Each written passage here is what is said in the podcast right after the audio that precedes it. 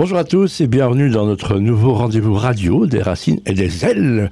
Et ça s'écrit E, 2 L, E, S, hein, avec une nouvelle chroniqueuse qui est Trizy.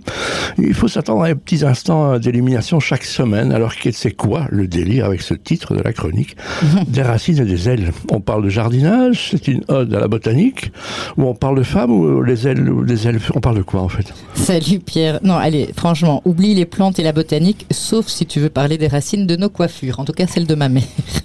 Bref, non, le titre Pierre, c'est un jeu de mots. Racines, c'est pour nos origines, enfin les, les traditions qui nous ont fasciné, façonné, pardon. Et puis des, des L, E, deux L, E, S, comme tu le soulignes très bien, c'est un petit signe vers toutes ces femmes, mais aussi un clin d'œil au débat sur le genre.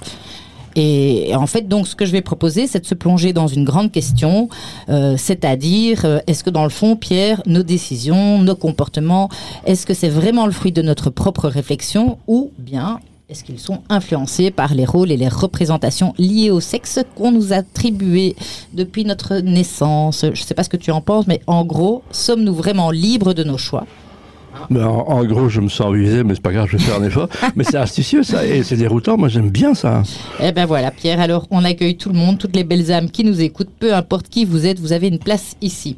Pierre, est-ce que tu te souviens que la dernière fois où tu m'as interviewé, enfin la, la, dernière fois, la première d'ailleurs, tu m'as presque fait croire à ce club secret où nous, les femmes, on complotait mieux que vous, les hommes? Tu te souviens Et oui, et vous, les femmes, Kate, vous êtes plus solidaires, etc., etc. Puis tu me parlais de ton côté euh, féminin que tu assumais. Hein tu te souviens de ça ou pas? Oui, mais bah, bon, j'assume, voilà. j'assume, j'assume tout. Bref, est-ce qu'on peut dire qu'on est un peu quand même dans une guerre des sexes euh, genre 2.0 ici, au milieu de notre plat pays? Bon, bref, au programme de cette nouvelle chronique hebdo, on va aborder des thèmes d'actualité, des faits culturels, des anecdotes aussi, des témoignages, et le tout, Pierre, je l'espère, et je compte sur toi pour ça, avec une pointe d'humour. Et pourquoi le faire Pour explorer justement ces angles morts, tu sais, ces, ces, pièges historiques, et donc décortiquer ces clichés, ces préjugés qui parfois, sans qu'on le réalise, guident nos choix et nos perceptions. Preuve en est, la dernière fois où tu m'as interviewé, et pour s'en sortir, eh bien moi je crois qu'il faut une bonne dose de conscience. Pourquoi tu me regardes comme ça Et un bon zeste d'humour qui est essentiel, n'est-ce pas, Pierre? Ben oui, allez, on va, on va, on va arrêter, on va arrêter, Franklin. Allez, respect. Voilà.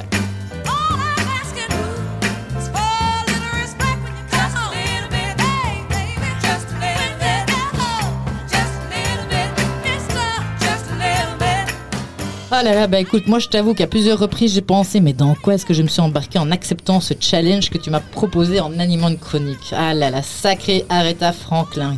Quelle nana, peut-être bien même qu'il faudra lui prévoir une petite chronique, parce que finalement c'est quand même une femme assez inspirante, me semble-t-elle. En tout cas, merci à elle pour cet hymne intemporel et un petit clin d'œil à la coccinelle le point net qui m'a aidé à comprendre les paroles. Tu sais à quel point mon anglais est superbe.